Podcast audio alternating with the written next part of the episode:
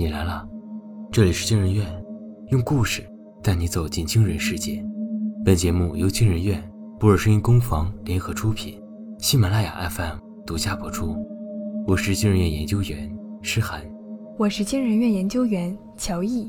今天要讲的故事是：女友的尸体，爱情忠诚度为百分之百。上，作者南滩煎饼。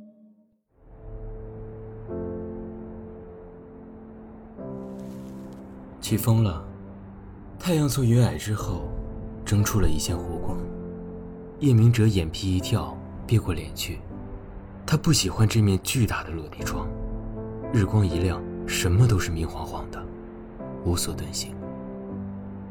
说来也奇怪，似乎绝大多数心理诊所都是这般窗明几净，仿佛在竭尽全力地暗示患者：世界多明亮，人生很美好。看。又是崭新的一天，没什么大不了的，真让人讨厌。桌子对面，方医生的轮廓也像是融化在了光里，有种亦真亦幻的恍惚感。他在向叶明哲做最后的确认。叶先生，你真的想好了吗？看见叶明哲坚定点头后，他忍不住再次提醒：造梦存在诸多危险。你可能无法分辨梦境与现实，以至于在现实世界中不自觉地做出一些危险的举动。比如，一个人制造出能够随意飞行的梦境，那么在现实中逻辑线无法及时矫正。当他站在高处时，潜意识里的想法可能是我现在跳下去就会在半空中飞起来，而不是我现在跳下去就会摔死。方医生将手肘立在桌沿上，身体前倾。这个动作令他从逆光的阴影中剥离出来，敏锐而忧虑的眼神落在了叶明哲脸上。叶先生，你应该能够明白这样混乱的潜意识有多可怕。叶明哲明白，可他还是坚持。方医生，这是我唯一的办法了，拜托你。方医生唏嘘地叹了口气，虽然还是劝说的口吻，但表情已经有所松动。我理解你的心情，可梦只是梦，改变不了现实。你得向前看。又是千篇一律的心灵鸡汤。叶明哲充耳不闻，只死死地盯着方医生。浓烈的痛苦铺陈在眼前，一览无余。我只想见到他。他执拗的央求，哪怕只是在梦里，哪怕只是在梦里。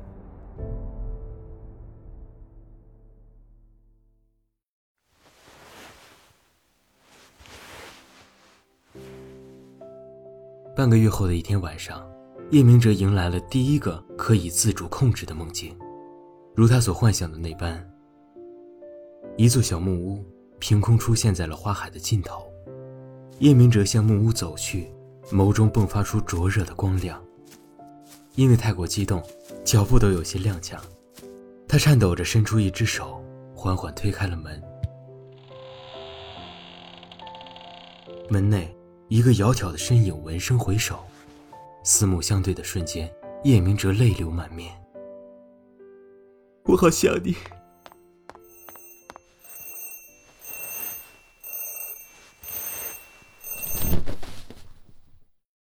被闹钟叫醒的时候，叶明哲非常恼火，但想了想今天的日程，他还是按耐住情绪，麻利的起身，开车到警局。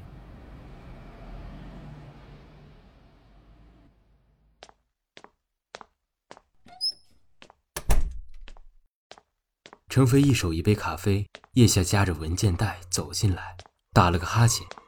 叶明哲循声抬头看着他，男人脸上的表情让程飞头皮一紧，连忙将剩下的半个哈欠囫囵吞了回去。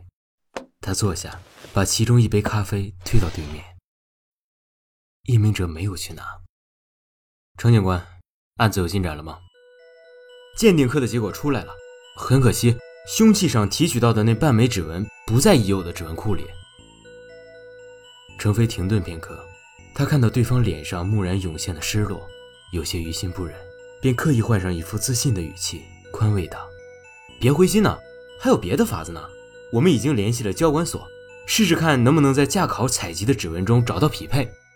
话音刚落，叶明哲的连番追问已经像炮弹一样砸了过来。要是凶手没有驾照呢？要是他不是本地人，现在已经逃窜了呢？要是……要是永远都找不到他了呢？叶明哲的语气算不上友善，但程飞没有生气，他完全可以体会对方的心情：苦痛、哀伤、自责、愤怒、思念，浓稠的交织。作为一名从业多年的刑警，程飞对这样的眼神非常熟悉。这是受害人家属的眼神。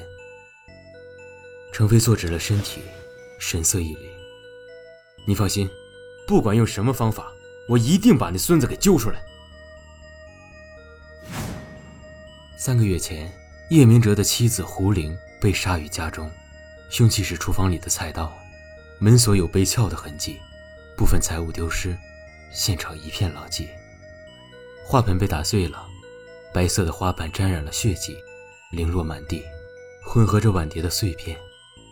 警方初步断定是由入室盗窃引发的冲动性杀人。案发时间是工作日下午，大部分住户都在外工作，而胡玲是个家庭妇女，很可能正是因为这个缘故，才让她撞上了盗贼。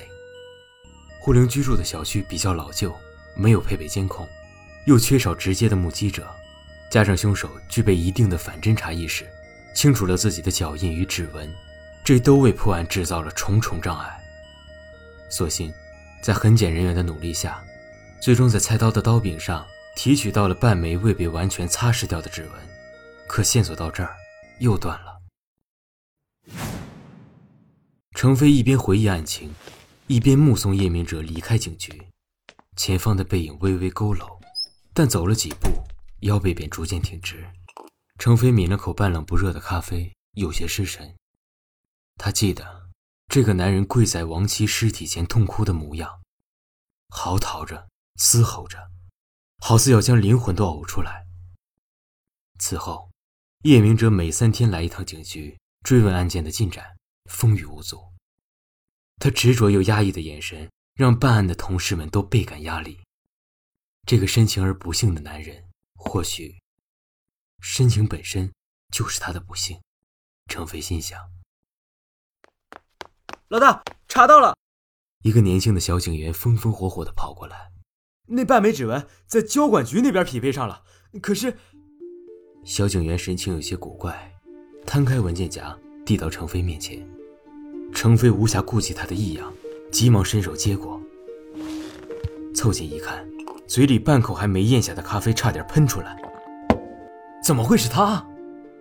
匹配结果显示，在杀死胡玲的菜刀上提取的半枚指纹属于一个叫周庆生的男人，登记地址就在本市。可是，程飞的脸上殊无喜意。他看着照片，眉头深深蹙起。照片上的男人白发苍苍，满脸皱纹，眸中暮气昏沉。周庆生快七十岁了。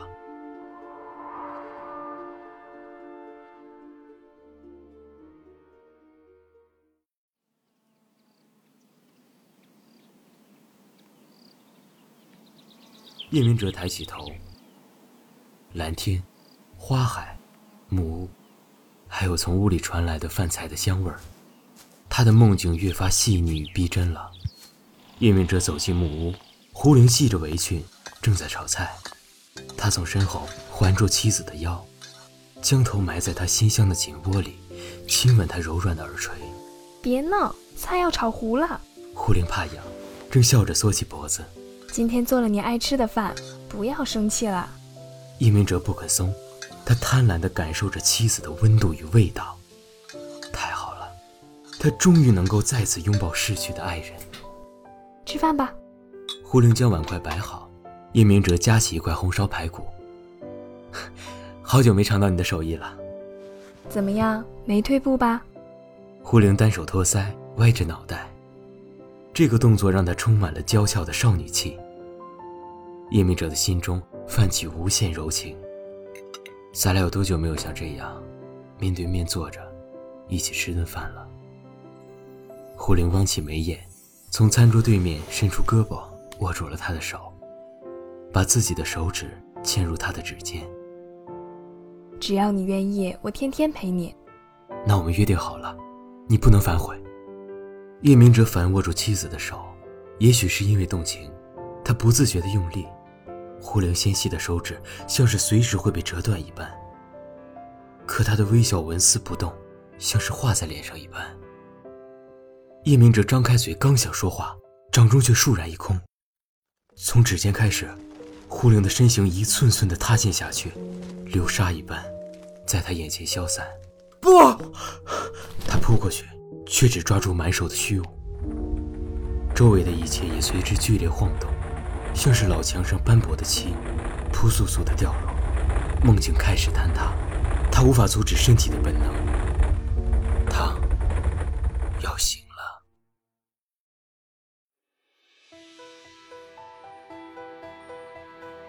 适时的睡眠后，你会苏醒，这是大脑的中指中枢在作用，也就是我们经常说的生物钟。如果没有这种作用，一个人就会出现无止歇的睡下去，成为植物人。叶明哲没有耐心聆听方医生的科普，他按住桌沿，半站起身。阳光穿过落地窗，如水般铺了满桌，有一滴溅在他的手背上，照亮青色的血管。叶明哲皱了皱眉，手指蜷缩起来，收到桌下。我只想要延长梦境持续的时间，有没有办法？方医生严肃的摇头。心理造梦本身就已经足够耗费脑力，如果还要强行违背生物钟的规律，也许会造成不可逆的损伤。叶明哲难掩失望，怔了片刻，颓然吐出一句浑重的喘息。方医生仔细端详他的脸色，你的精神状态越发差了。我建议你尽快停止造梦，不管梦境多么美好，也只是虚拟的幻想，那不是现实。不，叶明哲豁然抬头，如被戳到痛处的猛兽，一抹狠厉的颜色喷上眉梢，原本斯文的脸庞骤然拉下，变得极为阴沉。那不是虚拟的幻想，那就是现实。如果灵儿还在，我们的生活就一定会是梦里的那样。方医生倏地闭紧了嘴巴，他的目光掠过叶明哲泛出青白关节的拳头上，手指下意识地摸向了桌底的紧急按钮。三年前，他成为叶明哲的心理医生，长期的相处令他足够了解对方。在继续劝说与明哲保身之间，他果断选择了后者。毕竟，他也熟知叶明哲与胡玲的爱情故事，知道劝也没用。叶明哲爱胡玲，胜过爱这世间的一切。他曾告诉过方医生，胡玲生得很美，本可以有更好的选择，可他却对寒酸的自己青睐有加。叶明哲永远记得向胡玲求婚的那一天，他买了一束洁白的桔梗花，他和胡玲都喜欢桔梗的花语，矢志不渝的爱，爱情。不就应该这样，坚定不移，永不变心吗？他单膝跪地，一字一句对深爱的女人承诺：“灵儿，我会为你建造一座童话般的小木屋，窗外种满桔梗花，我和你，就我们两个人，生活在那里，永远都不分离。可惜，天人永隔，他的承诺永远无法兑现了。”窗棂将日光居中抛开，一半是明，一半是暗，如夜与白昼。叶明哲坐在另一端的阴影中，将头埋在掌心，肩膀剧烈颤抖。方医生听到他叹息般的呓语，他一定很想我，没有人比我对他更好了。